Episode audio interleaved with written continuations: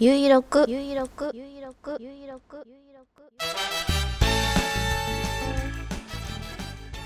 こんにちは。快速旅団幹事長のゆいまるです。ゆいろくは旅人支援ショップ。快速旅団の近況などをお知らせする音声プログラムです。あらかじめは大切と思う人もそうでない人もお付き合いください。755回。2023年9月9日土曜日。繁盛スタジオネオにて収録しています。北海道夕張。ただいま時刻は16時49分を過ぎました。気温は23度。天候は曇り。快速旅団から見える冷水山の山頂付近は曇り空を背景にしているもののよく見えています。15時頃冷水山を撮影しました。ブログに貼り付けていますので見てみてください。今週夕張では一気に秋全開な雰囲気になりました。テレビからは冬タイヤやストーブの CM も流れ始めています。先々週までは猛暑日熱中症アラートなんて言葉が飛び交っていたのにこのスピード感季節の移り変わり感ダイナミック北海道という感じです。今回はシャンプーのお話をします。前回はお風呂の温度のお話をしました。まだ38度設定の湯船を継続中です。ぬるいのにもだんだん慣れてきました。今回は関連してシャンプーのお話をします。あなたは頭洗いますよね？シャンプーで。もちろん私もです。何回洗うでしょうか？私は2度洗いしていました。1回目のシャンプーで軽く汚れを落として2回目のシャンプーで本洗いみたいな感じです。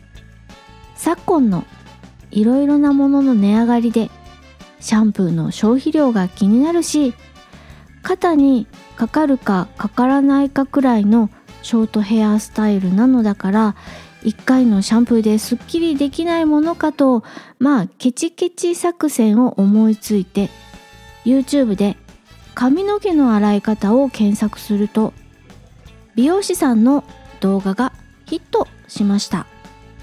シャンプーをケチろうという動画ではなく正しい髪の毛の洗い方を教えてくれる動画です。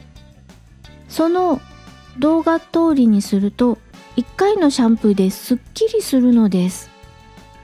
綺麗に汚れが落ちるしシャンプーの消費量が抑えられるしこれいいじゃないと思ったわけです。ブログに参考にした動画を貼り付けていますので気になるあなたはチェックしてみてください。夜洗いをしっかりとするというのがポイントです。髪の毛をいきなり濡らしてそれシャンプーじゃなくってブラッシングしてホコリなどを除去してから夜洗いします。まだシャンプーは使いません。髪を濡らしてシャンプーしているかのように爪を立てずに指の腹で優しく頭皮をマッサージ。これを1分から2分。そしてお湯で流します。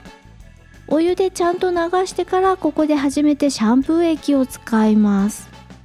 夜洗いを丁寧にすることでシャンプーの泡立ちが今までと違うことに気がつきます。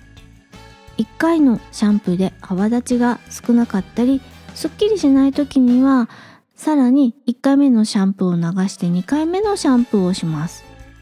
夜洗いをしっかりしていればだいたい1回目のシャンプーですっきりするようになりました。運動や作業をして体を動かして大汗かいたし汚れがまだ気になるよという場合は2回目のシャンプーをすればいいのです。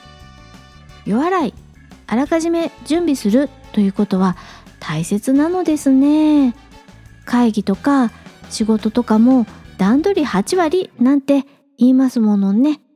準備は大事準備準備です。今回はシャンプーをケチろうと思ったら今までの洗髪髪の毛を洗うシャンプーの方法が間違っていたことに気がついたよ。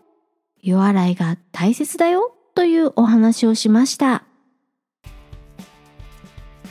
快速旅団サイト快速ドットショップよりお知らせです。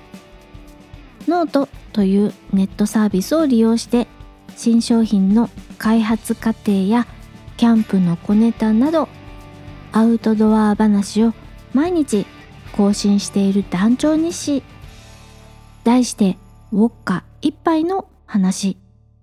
月額700円にて配信中です。ブログのリンクからご覧ください。